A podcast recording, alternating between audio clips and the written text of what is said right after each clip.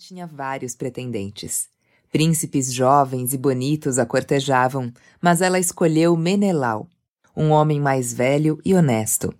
Os outros pretendentes juraram proteger o casamento decidido por ela e atacar quem desrespeitasse essa decisão. Quando Tíndaro, pai de Helena, morreu, Menelau se tornou rei de Esparta. O casal vivia tranquilamente com uma filhinha quando Afrodite prometeu a mulher mais bela a Paris. Essa mulher era Helena, e Afrodite cumpriu a palavra. Viajou para Esparta com Paris e ajudou-o a raptar a moça, aproveitando o momento em que o marido estava fora da cidade. Assim que soube o que tinha acontecido, Menelau reuniu os antigos pretendentes de Helena e lembrou-lhes o juramento que haviam feito. Reis e príncipes gregos se reuniram em Esparta, onde foi organizada uma expedição a Troia para trazer Helena de volta. Faziam parte do grupo Ajax o Grande, Ulisses, o astucioso e inteligente rei de Ítaca, o sábio Nestor, o valente Diomedes, o herói Aquiles, rei dos Mirmidões, e seu amigo Patroclo. Todos eles traziam grande número de guerreiros. Essa gigantesca expedição era chefiada por Agamenon, irmão de Menelau. Mas o vento não estava favorável à viagem. Em vez de soprar na direção de Troia, batia em sentido contrário. Um adivinho foi consultado e a resposta que ele deu foi terrível.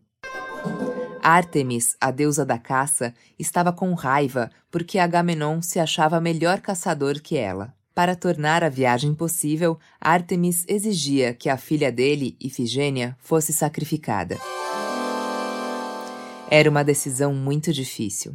Agamenon, o comandante dos exércitos, foi bastante pressionado e decidiu sacrificar a própria filha.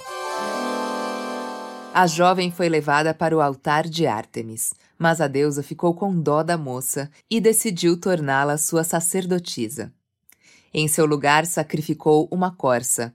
Logo em seguida, o vento se tornou favorável e a enorme frota, que reunia mil navios, partiu.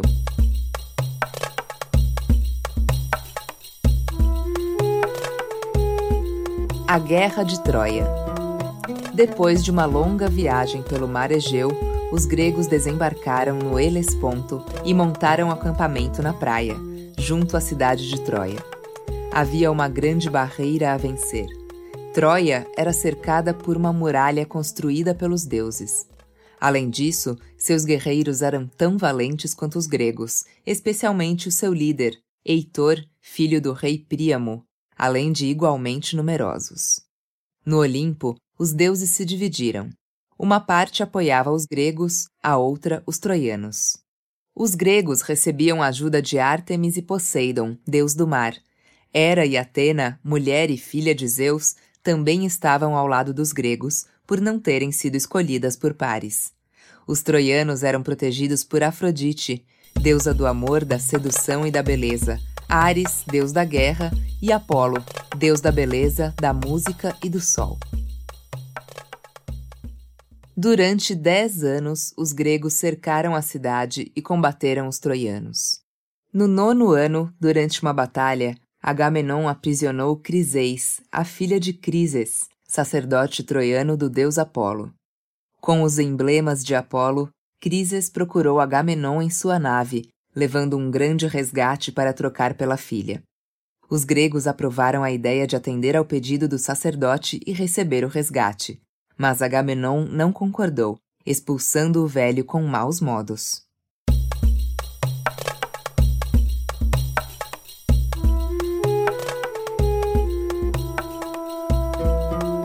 A resposta de Apolo. O velho foi embora acabrunhado. Depois de afastar-se dos navios, chorando, orou a Apolo e pediu que ele atacasse os gregos. O deus ouviu o pedido e desceu do Olimpo. Com seu arco de prata, começou a desferir setas terríveis contra os gregos. Durante nove dias, as flechas de Apolo caíram sobre o acampamento e os navios gregos. No final de cada dia, uma pilha de mortos era queimada. Mesmo assim, a grande quantidade de cadáveres provocou uma peste nas tropas. No décimo dia, preocupado.